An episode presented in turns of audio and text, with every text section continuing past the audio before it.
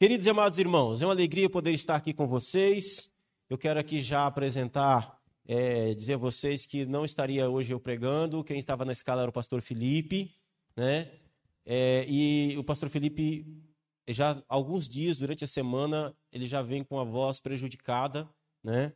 É, ainda ontem ele me mandou uma mensagem dizendo que iria fazer o possível para ver se conseguiria estar aqui para poder trazer essa mensagem né? É, mas a voz dele realmente está muito ruim. Eu tenho um áudio aqui como prova. É, eu falei com ele que a voz dele está engraçada. Ele disse que ele estava com vergonha ontem, passou o dia lá em Cosmópolis. Essa semana foi uma semana intensa, né? Tem assembleia hoje e a voz dele realmente está falhando muito. E aí ele pediu para que a gente pudesse estar aqui hoje substituindo ele. Eu confesso a vocês que eu preparei aqui uma reflexão é, Ontem, depois que eu cheguei da UPG lá da Maria, era 10 e 20 da noite, eu, eu rascunhei, literalmente, ó, tá aqui, né? Eu geralmente escrevo o meu sermão, dá três páginas, quatro páginas. Hoje aqui vai pela graça, viu? Tá bom? Mas nós cremos na, na bondade de Deus sobre as nossas vidas. Amém? Muito bem, então aqui está. É, e aí o pastor Felipe ele preferiu descansar agora pela manhã, porque à tarde ele vai estar na, na Assembleia e ele precisa da voz dele para apresentar ali os relatórios, né? Totalmente compreensível. Que Deus continue abençoando a vida do pastor Felipe e seu ministério em nome de Jesus. Está aí então dado aqui a, a justificativa da falta dele é, com relação à agenda hoje na pregação. Aí não vá achando que eu sou o dono do púlpito, viu? Não, o Cássio está aí como prova, né, Cássio? Todo mês eu mando lá, peço para me ajudar nas pregações, né? Porque sabe que vem voltar aqui de novo. Sabe que vem a gente começa uma nova série e eu geralmente gosto de começar a série, né? Então, vá, fique tranquilo, fique, fique com seu coração em paz, tá bom? Eu confesso, se, se deixar, eu prego todo culto. É um negócio que eu gosto, né? Eu não escondo isso não, irmão, é meu ministério, né? Você pode impedir um passarinho de voar? Não, né? Qual é o seu? Qual é o seu ministério? Faça com alegria. Faça como se você fosse a única pessoa do mundo. Não é assim que a gente tem que fazer? É assim que a gente tem que servir? É assim. Mas eu, lógico, eu tenho o privilégio de ouvir é, irmãos aqui é, usados por Deus para pregar, vou ouvir. Amém? Muito bem. Abra sua Bíblia em Marcos capítulo 16, verso 1 a 9. Evangelho de Marcos 16, 1 a 9. Enquanto você procura, bebam água.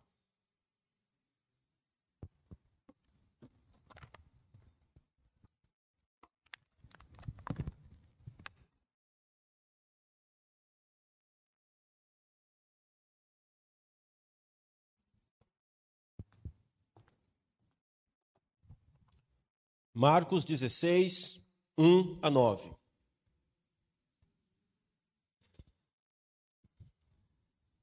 Amém? Achou aí na sua Bíblia, no seu aplicativo? Diz assim o texto: Passado sábado, Maria Madalena, Maria mãe de Tiago e Salomé compraram aromas para irem embalsamá-lo. E muito cedo, no primeiro dia da semana, ao despontar do sol, foram ao túmulo. Diziam umas às outras: Quem nos removerá a pedra da entrada do túmulo? E olhando, viram que a pedra já estava removida, pois era muito grande. Entrando no túmulo, viram um jovem assentado ao lado direito, vestido de branco, e ficaram surpreendidas e atemorizadas. Ele, porém, lhes disse: Não vos atemorizeis. Buscai a Jesus o Nazareno, que foi crucificado. Ele ressuscitou, não está mais aqui. Vede o lugar onde o tinham colocado. Mas ide, dizei a seus discípulos e a Pedro, que ele vai adiante de vós para a Galiléia. Lá o vereis como ele vos disse. E saindo elas fugiram do, é, fugiram do sepulcro, porque estavam possuídas de temor e de assombro, e de medo nada disseram a ninguém. Amém? Nós estamos então tratando nesse mês de abril, e hoje é o último sermão dessa série, sobre a Páscoa, a festa da redenção. Nós falamos aqui de forma bem aplicada, durante todo o mês, todos os sábados, sobre essa festa que era comemorada pelo povo de Israel e ainda é comemorada pelos judeus ainda hoje. Essa festa que marca a libertação do povo de Israel do cativeiro do Egito, e essa festa que também apontava para, para a libertação do povo de Deus da escravidão do pecado. Essa festa que apontava para o cordeiro que tira o pecado do mundo. E nós vimos aqui que esse cordeiro veio, esse cordeiro foi morto, esse cordeiro foi transpassado, esse cordeiro foi crucificado, esse cordeiro foi morto, morto por causa dos nossos pecados, morto em nosso lugar, morto por mim, morto por você, para que nós pudéssemos ser livres da ira que ele recebeu. Eu acredito que esse princípio da substituição está muito claro para nós. Amém? A morte de Cristo na cruz era inevitável. Ou Cristo morre, ou Cristo recebe a punição pelos nossos pecados, ou nós recebemos a punição pelos nossos pecados. O nosso perdão está condicionado à cruz. Sem cruz não tem perdão. Sem cruz não tem não tem justiça satisfeita. Mas a justiça de Deus é satisfeita no sacrifício de Jesus na cruz do Calvário. E quando nós colocamos a nossa confiança de que Jesus nos substituiu, de que Jesus foi punido em nosso lugar, nós exercemos fé nisso, então os nossos pecados já foram punidos. Quero dar uma ênfase aqui no que o pastor Felipe disse aqui na vigília. E não se escandalize com isso. Eu ainda acredito tem crente que se escandaliza com essa expressão. E não é para ficar escandalizado. A morte de Cristo na cruz do Calvário, para aqueles que nele creem, perdoou os pecados que você cometeu, os que você comete e os que você cometerá. E se você está achando que os seus pecados futuros já estão perdoados e por isso você então pode meter o pé na jaca e continuar pecando à vontade, afinal de contas estão perdoados, isso significa que você ainda não foi regenerado. Porque o crente jamais pensa assim. O crente pensa de jeito nenhum, cada pecado meu que eu cometo significa dor em Cristo na cruz do Calvário. Amém? Tá claro isso? Muito bem. Mas aqui hoje eu quero falar baseado nesse texto do que vem depois. Do que vem depois. Foi uma correria louca. Naquela sexta-feira, quarta-feira. O sol está descendo, Jesus já está morto, os dois ladrões ao seu lado ainda estão vivos, acabou de ter um terremoto, o céu acabou de ficar escuro, está uma loucura em Jerusalém, vem uma ordem para que quebre as pernas dos, dos ladrões, para que eles morram mais rápido, porque afinal de contas está acabando o dia, e no outro dia era sábado, um sábado cerimonial, um sábado feriado. E precisa terminar logo aquilo ali, precisa tirar da cruz, precisa tirar os cravos, precisa tirar espinho, precisa enrolar no pano e precisa enterrar antes do pôr do sol. E é exatamente isso que acontece. Nicodemos e José de Arimateia corre lá nas autoridades romanas e diz: "Olha, nos autorize a tirar Jesus da cruz e enterrá-lo, porque o dia já está indo embora. Depois não tem como mais." Está autorizado. Volta lá no Calvário, pede para descer da cruz, tira os cravos, tira a coroa, é, pega o corpo, leva para o cemitério que ficava abaixo daquele monte da caveira. A, a tumba que Jesus foi colocado era muito próximo do lugar onde ele foi crucificado. Desce para lá, pega o corpo de Jesus, joga um pouco de água, tira um pouco daquele excesso de sujeira, de sangue, de poeira, dá uma limpada ali mais ou menos, pega faixas, enrola faixas, joga é, é, óleos é, é, de aloés, joga ali o óleo, dá uma. Tá, ok. Linho fino, bota lá na tumba, deixa lá, vem, rola a pedra, acabou o dia, volta para casa, volta para Jerusalém, coração despedaçado, dilacerado, esperança morta, Jesus está enterrado. Jesus está enterrado Passa-se aquele dia, aquela noite, o outro dia, noite, outro dia. Chega no sábado, que era o sábado da semana, o sétimo dia da semana. Passa-se o sábado, acabou o sábado, 18 horas, o sol desceu, o mercado de Jerusalém começa a funcionar, as pessoas começam a, amarrar, a armar as suas barraquinhas, as suas quitandas, as feiras começam a voltar a funcionar, tem um movimento comercial ali, é sábado à noite, que para ele já é domingo à noite, é sábado depois das 18 horas. E aí o texto diz que passado sábado, três mulheres. E essas mulheres são Maria Madalena, uma mulher da qual Jesus havia expulsado sete demônios. A outra Maria era Maria, mãe de Tiago, e essa Maria, mãe de Tiago, esse Tiago aqui é irmão de Jesus, então essa Maria aqui é a mãe de Jesus. Uma mulher de Deus. Meu irmão, olha, se tem uma mulher que eu quero conhecer no céu assim de cara, é essa Maria aqui, mãe de Jesus. Que mulher extraordinária.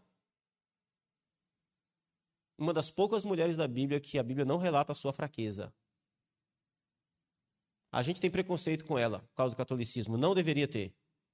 Uma serva de Deus, essa mulher. Que mulher extraordinária. Exemplo de mulher na totalidade da sua vida. Porque quando ela fica grávida de Jesus, é apenas uma moça, muito nova. Então ela tem exemplo na vida inteira. Ela está lá. A outra mulher, a terceira que Marcos registra, é Salomé. Alguns estudiosos querem entender que essa Salomé aqui, ela era irmã de Maria. A gente não tem certeza disso. Mas tinha uma irmã de Maria na hora da crucificação. Se não me engano, João relata que lá na hora da crucificação estava Maria, mãe de Jesus, e a sua irmã. A gente não sabe dizer se é essa Salomé aqui. Pode ser, pode não ser, não importa. Mas a Salomé está aqui. As três, duas Marias e uma Salomé. Elas então se ajuntam, elas então é, fazem um combinado de ir comprar aromas, de ir comprar é, ainda é, algumas especiarias, para ir cuidar do corpo de Jesus, para ir embalsamar o corpo de Jesus. E aqui eu aprendo a primeira lição, meus irmãos e minhas irmãs. Eu acho isso aqui maravilhoso. Essas mulheres estão se preparando para um defunto. Preste atenção. Elas não sabem o que aconteceu. Elas não sabem que enquanto elas estão na feira, no sábado à noite, Jesus já está vivo. Elas não sabem. Na cabeça delas, Jesus está morto, enterrado. E elas querem ir lá. Talvez pensando que Nicodemos e José de Arimateia não tenham ali tomado todos os cuidados para fazer direito todo o processo do, de, de, embalsamar o corpo de Jesus. Elas, elas, elas, têm esse, elas têm essa expectativa, elas estão se preparando para encontrar um corpo morto de quase três dias e elas estão com pressa porque o tempo está passando. Olha o cuidado dessas mulheres, olha o carinho delas. Elas não estão na expectativa de um Jesus ressuscitado. Elas não sabem que ele ressuscitou. Mesmo que ele houvesse dito tantas vezes antes que ele ressuscitaria, mas não, elas estão se preparando para alguém que está morto. E eu aprendo uma lição importante aqui.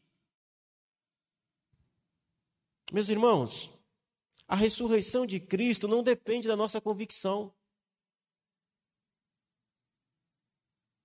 Não se assuste quando você vir um liberal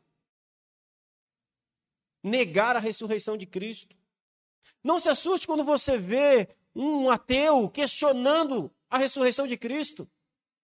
Não se assuste quando você ouvir alguém afirmar que, ah, quem sabe, eu não sei se ele ressuscitou. Ou como eu ouvi recentemente um liberal que disse que Jesus ressuscitou no nosso coração. Ah, conversa. A ressurreição de Cristo não depende da, da convicção do homem. A ressurreição de Cristo não depende da prova, da materialidade de que ele está vivo. A ressurreição de Cristo não depende de nada disso. A Bíblia simplesmente afirma: ele ressuscitou e ponto. Ainda que aquelas mulheres não se lembrassem, não se atentassem para o fato de que ele havia dito que ressuscitaria. Ainda que elas estão se preparando para um corpo morto, ele ressuscitou. Ele está vivo. A ressurreição de Cristo não depende do mundo crer ou não nisso.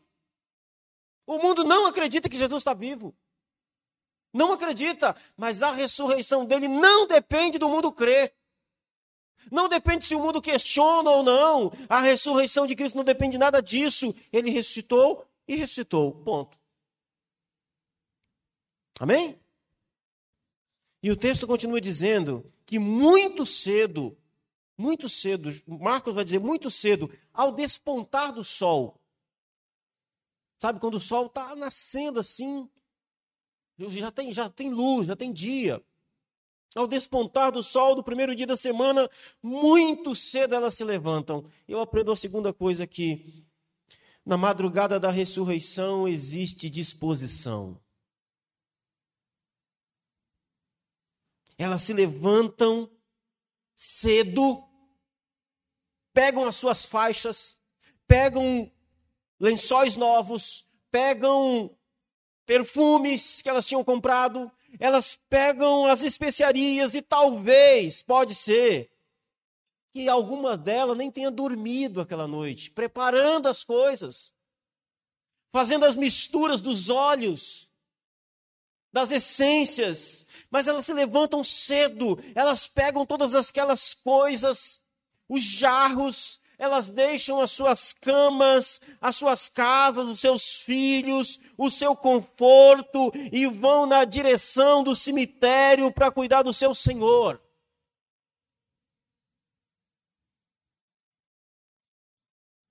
Meus irmãos e irmãs, se essas mulheres estão dispostas a isso tudo por um Jesus que estava morto, o que nós deveríamos fazer com a certeza de que Ele está vivo? Se para um Jesus morto, elas levantam cedo, compram coisas, se preparam, estão com pressa, estão dedicadas. Deixa o seu conforto, deixa a sua cama, deixa o seu sono e vai cuidar de um Senhor que está morto. O que nós deveríamos fazer pelo fato de que ele está vivo? Eu não sei você, mas essa é uma pergunta que me incomoda. Essa é uma pergunta que me faz andar um pouco mais, que me faz insistir um pouco mais.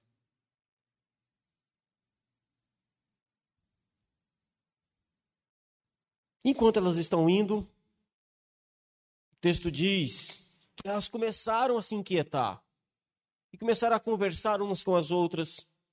Quem vai remover a pedra? Porque funcionava assim. Naquela época, as pessoas de posses, as pessoas que tinham status social, condição social melhor, elas contratavam um serviço que era de preparar o túmulo. Os túmulos dessas pessoas que tinham condições para isso era cavado na pedra, na rocha ou numa espécie de barranco bem resistente. Cavava-se, fazia uma pequena caverninha e ali colocavam os, os, os seus mortos. Né? E jogava terra, a pessoa ficava ali, naquela caverna. E essa, essa, para que os animais não entrassem, para que, enfim, para que pudesse ter ali um tipo de, de, de, de proteção, rolava-se uma pedra enorme na boca dessa entrada dessa caverna, desse túmulo. As pessoas entravam no túmulo. Nesses túmulos, geralmente se colocavam objetos pessoais. Quando morria lá alguém que ele tinha um objeto que ele gostava muito que o representava, colocava ali, deixava ali. E rolava-se uma pedra, uma pedra enorme, tamanho de uma pessoa, redonda, ela era rolada. E era, e era um negócio muito pesado, então não era uma pessoa. eles faziam uma espécie de canaleta no chão para facilitar essa pedra ser rodada. E tem um detalhe: no túmulo de Jesus não tinha apenas uma pedra, havia também um lacre, havia um selo do império. Porque alguém foi lá nas autoridades e disse assim: Olha, esse Jesus aí disse que com três dias ele ia ressuscitar. Para esses discípulos pegarem o corpo, roubar o corpo de Jesus e dizer que ele ressuscitou, não custa nada. Não é melhor botar lá uns guardas na porta? A autoridade romana, então, vai lá, coloca lá dois guardas e bota um selo. Como é que era esse selo? Provavelmente, eles passaram uma corda nessa pedra, cravaram essa corda na, no, no lado, e a corda então ficou entrelaçada sobre a pedra que ficava tampando a tumba. E ali no cruzamento daquelas cordas, você colocava o selo romano. Se alguém arrastasse a pedra, as cordas se arrebentavam, os selos se arrebentavam, então alguém dizia: olha, isso aqui foi violado.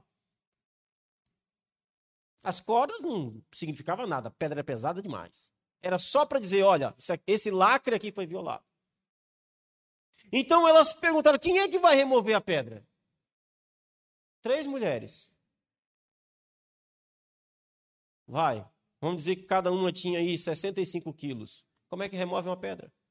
Daquela, daquele tamanho, tamanho de uma pessoa.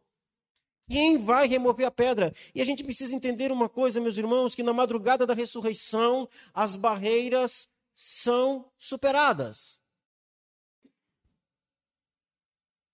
E essa pergunta delas é interessante. Quem vai remover a pedra? E eu acho curioso isso. É, e a resposta para essa pergunta é uma resposta que eu diria que é uma resposta universal. Tipo assim, estão as três indo, de repente alguém pensa: e a pedra? Quem vai remover? O texto não diz, mas eu imagino que a resposta seja: não sei, chega lá a gente vê. Já viu isso? Aconteceu isso na sua vida? Você fala, oh, puxa, e agora? Como é que nós vamos fazer? Bom, não sei, já estamos aqui. Quando chega lá, a gente dá um jeito. A gente faz assim. É tipo isso, elas continuam andando. Elas não falam assim, vamos voltar para chamar o marido. Ou para chamar Pedro. Não, vamos embora. Chega lá, a gente vê. Chega lá, a gente dá um jeito. A pedra é uma barreira. Mas é uma barreira que pode ser superada. E aqui nós nós sabemos que Deus está conduzindo tudo isso. Deus é o maestro de tudo isso. Ele está conduzindo aquelas mulheres àquele lugar. Ele, ele, Deus quer que aquelas mulheres sejam as primeiras testemunhas da ressurreição. Então nós sabemos que Deus está conduzindo tudo isso. E nós precisamos entender, meus amados irmãos, que Deus conta com os nossos, com o fato de que nós somos limitados. Deus conta com o fato de que a gente é limitado. Não é que a gente tem que ser despreparado, desorganizado. Não é o caso. Essas mulheres foram extremamente organizadas. Mas chega no meio do caminho alguém pergunta: e a pedra? A gente esqueceu da pedra. Como é que faz? Deus conta com a nossa limitação, meu irmão. Minha irmã, Deus conta com o fato de que você é limitado. Fique tranquilo, fique em paz. Continue. E quando a, a, a, o texto diz, e é interessante como Marcos coloca isso no verso 4, e olhando, elas perguntam no verso 3: quem nos removerá a pedra da entrada do túmulo? 4. E olhando, viram que a pedra já estava removida. A pedra já tinha sido retirada, a pedra já tinha sido removida. Agora, deixa eu fazer uma pergunta para você. Se você chegasse num cemitério e visse uma catacumba aberta, o que você faria? De madrugada. O dia está nascendo. Uma pedra enorme foi arrancada. O que você faria? Eu vou dizer o que eu diria. Eu não iria para frente. No mínimo eu travaria. E diria: Meu Deus do céu, o que aconteceu aqui? Não essas mulheres. Não elas. O que move essas mulheres? Não sei. Eu não faço a menor ideia do que move essas mulheres a ir continuar indo à frente. Mas elas vão. E o texto diz que elas entram no túmulo. Verso 5: E entrando no túmulo. Meus queridos irmãos, a gente precisa entender uma coisa. A pedra não foi removida para Jesus sair. A pedra foi removida para que os discípulos entrassem.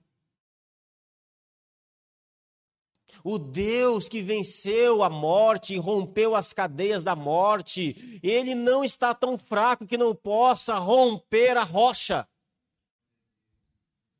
Logo depois, imediatamente, nesse mesmo dia, nesse mesmo dia, nesse mesmo primeiro dia da semana, ele vai atravessar uma parede e vai aparecer no meio dos discípulos.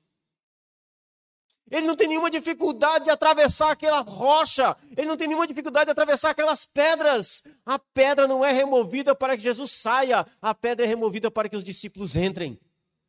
Para que os discípulos vejam que ele não está morto de que ele ressuscitou, de que ele está vivo. Elas entram no túmulo. E quando elas entram no túmulo, elas veem um rapaz, um jovem. E aqui é por minha conta, com um sorriso enorme no rosto. Me permita a minha imaginação fértil. Mas eu fico imaginando esse anjo recebendo uma ordem. No finalzinho do sábado. Imagine isso. Quero conhecer esse anjo também. Eu preciso anotar as coisas que eu quero conhecer no céu. Como é que foi? Imagine, eu sei lá o nome dele, a Bíblia não fala. E aqui eu estou imaginando. Não é pecado imaginar que Deus nos deu imaginação. Mas imagine esse anjo recebendo uma ordem. Ei, sei, alguma coisa El. Você vai lá. Vai lá. Quando o seu senhor acordar, receba-o.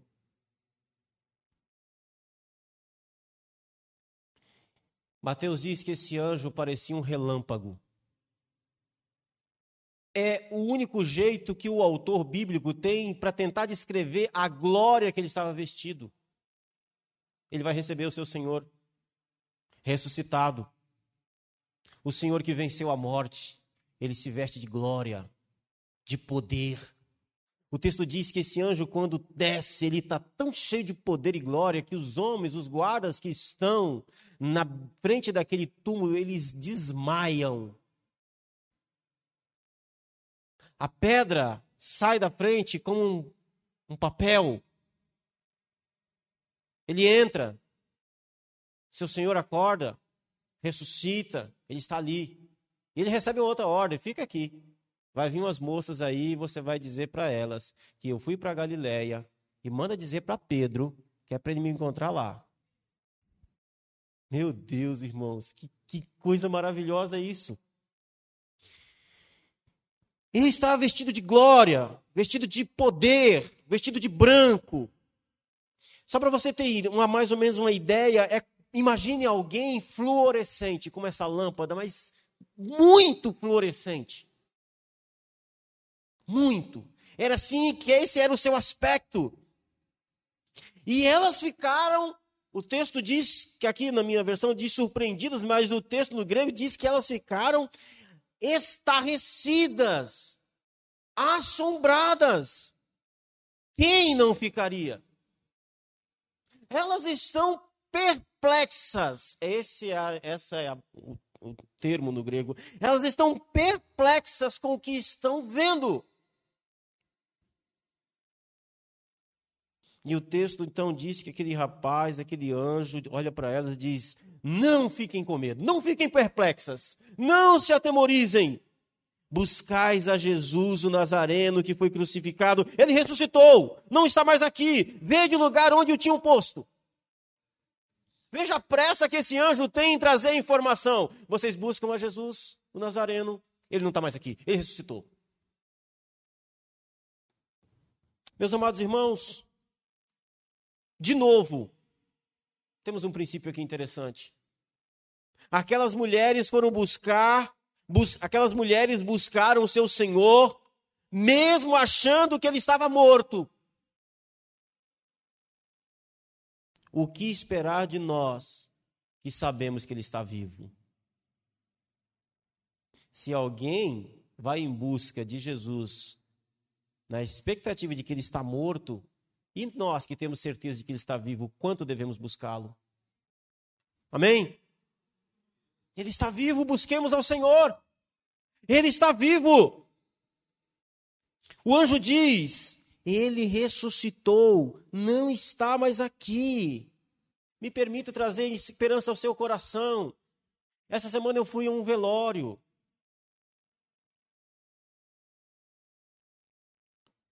Meu irmão, minha irmã, de novo eu, eu me volto a imaginar Maria.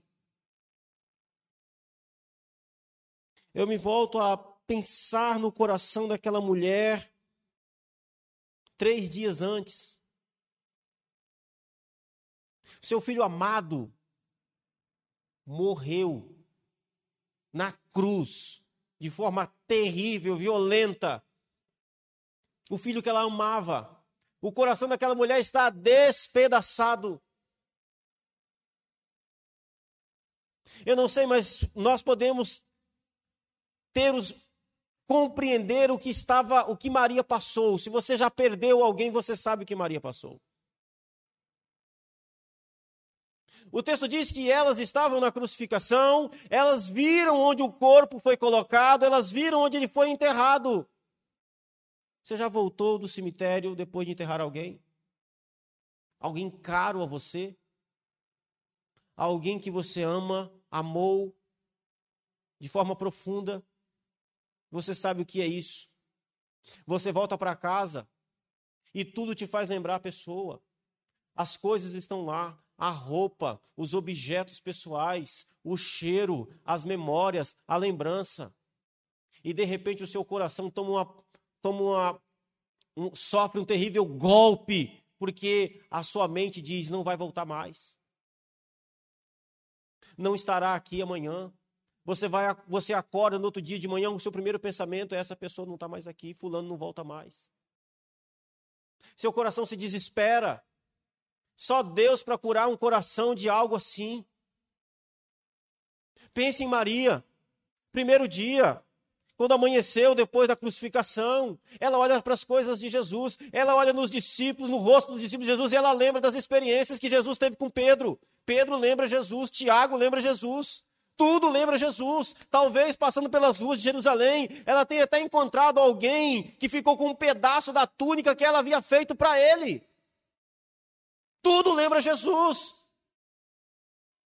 E o seu coração grita dentro de si, dizendo: ele não volta mais. Morreu, acabou. Mas chega naquele dia, no primeiro dia da semana, de madrugada, ela vai no túmulo e ela ouve alguém dizer: Ele ressuscitou. Ele está vivo.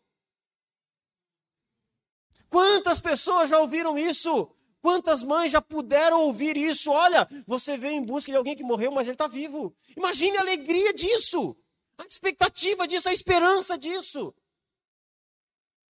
Vai voltar para casa. Vai voltar para suas coisas. Vai voltar para sua família. Vai voltar para a vida. É isso que esse anjo está dizendo. E deixa eu te dizer uma coisa, em nome de Jesus, meu irmão, minha irmã. O seu ente querido que partiu em Cristo.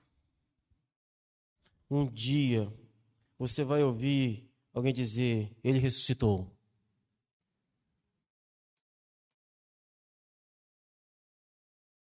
um dia alguém vai dizer: está vivo. Está vivo de novo. Para a glória de Deus.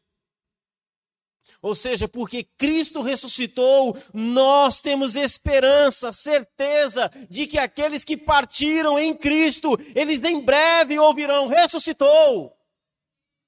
O encontro é certo. Você vai ver de novo. A sua mãe que morreu em Cristo, você vai beijá-la novamente. O filho que o pecado matou no seu ventre e que você nunca conheceu o rosto, você o verá. Porque ele ressuscitou. Nós temos esperança de ressurreição em Cristo Jesus. O apóstolo Paulo diz que a ressurreição de Cristo é a base, é o sustento da nossa fé. Porque se Cristo não ressuscitou, ele diz, a nossa fé é inútil, a nossa fé é em vão, não faz sentido estar aqui. Nós só nos reunimos, nós só estamos aqui porque Cristo está vivo, está à destra de Deus. Ele está vivo. E o anjo diz: Mas ide e dizei aos seus discípulos e a Pedro que ele vai adiante de vós para Galiléia. Ele é o ressuscitado que anda. Ele ressuscitou e já está andando. Ele já está indo. O Evangelho de Marcos tem essa característica. Você sempre vai ver Jesus andando, vindo, saindo, fazendo. Jesus está sempre trabalhando no Evangelho de Marcos. Ele aqui nem ressuscitou direito, já está indo. O anjo diz: Olha, ele está indo adiante de vocês. Vá e fale para os seus discípulos. E eu acho uma coisa muito interessante aqui. Tem um recado aqui que é é muito pessoal. O anjo diz: diga aos seus discípulos e a Pedro. Tem alguém ali que precisa ter uma conversa particular com Jesus? Pedro? É, Pedro. Fala com ele que o mestre quer falar com ele. Você imagina Maria chegando para Pedro dizendo assim: então, deixa eu te dizer o que aconteceu. A gente está aqui a gente foi de manhã, de madrugada, e ela relata. E a gente viu o anjo, o anjo disse assim, assim, assim, falou que é para ir para Galiléia, porque ele foi para lá e que é para se encontrar lá, como ele havia dito. Ah, Pedro.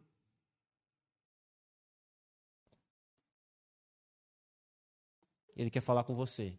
Meu Deus. O homem, o homem tinha negado o mestre três dias atrás. O que será que ele quer falar comigo? Esse é um assunto para outra mensagem. Mas tem uma mensagem aí particular para Pedro. Vai lá, Pedro, atrás dele. Continuemos andando. O ressuscitado está vivo, está andando, está indo. Olhe para os seus pés à sua frente e siga. Continue seguindo os passos de Jesus, ele está vivo, ele está indo à sua frente. Continue seu ministério, continue sua jornada, seu Senhor está vivo, ele vai na sua frente.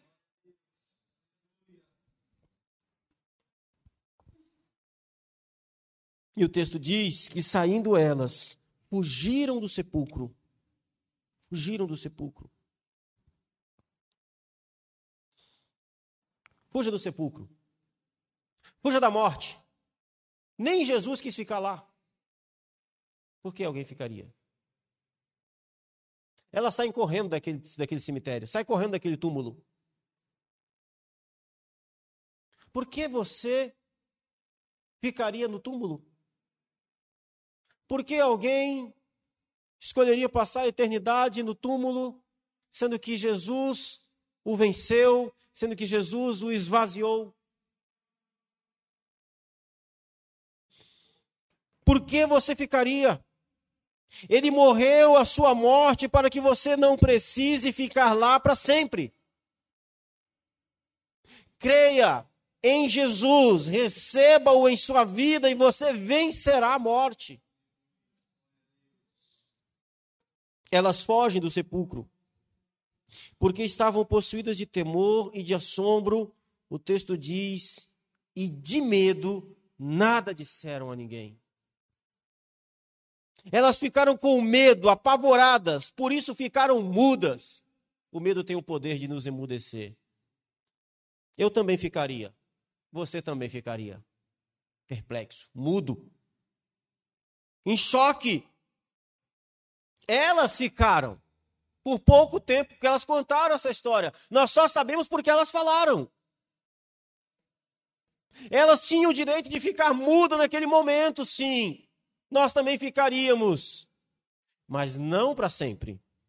Elas contaram a história de que ele ressuscitou. Elas falaram. E quando elas falaram, Pedro e João correram até o lugar para ver se era verdade aquela situação. Elas falaram. Nós também devemos falar. Nós também devemos anunciar que Jesus ressuscitou. Não interessa se vão acreditar em você ou não. Diga, ele ressuscitou. Ele está vivo, à destra do Pai, reinando sobre céus e terra e intercedendo por todos aqueles que nele creem.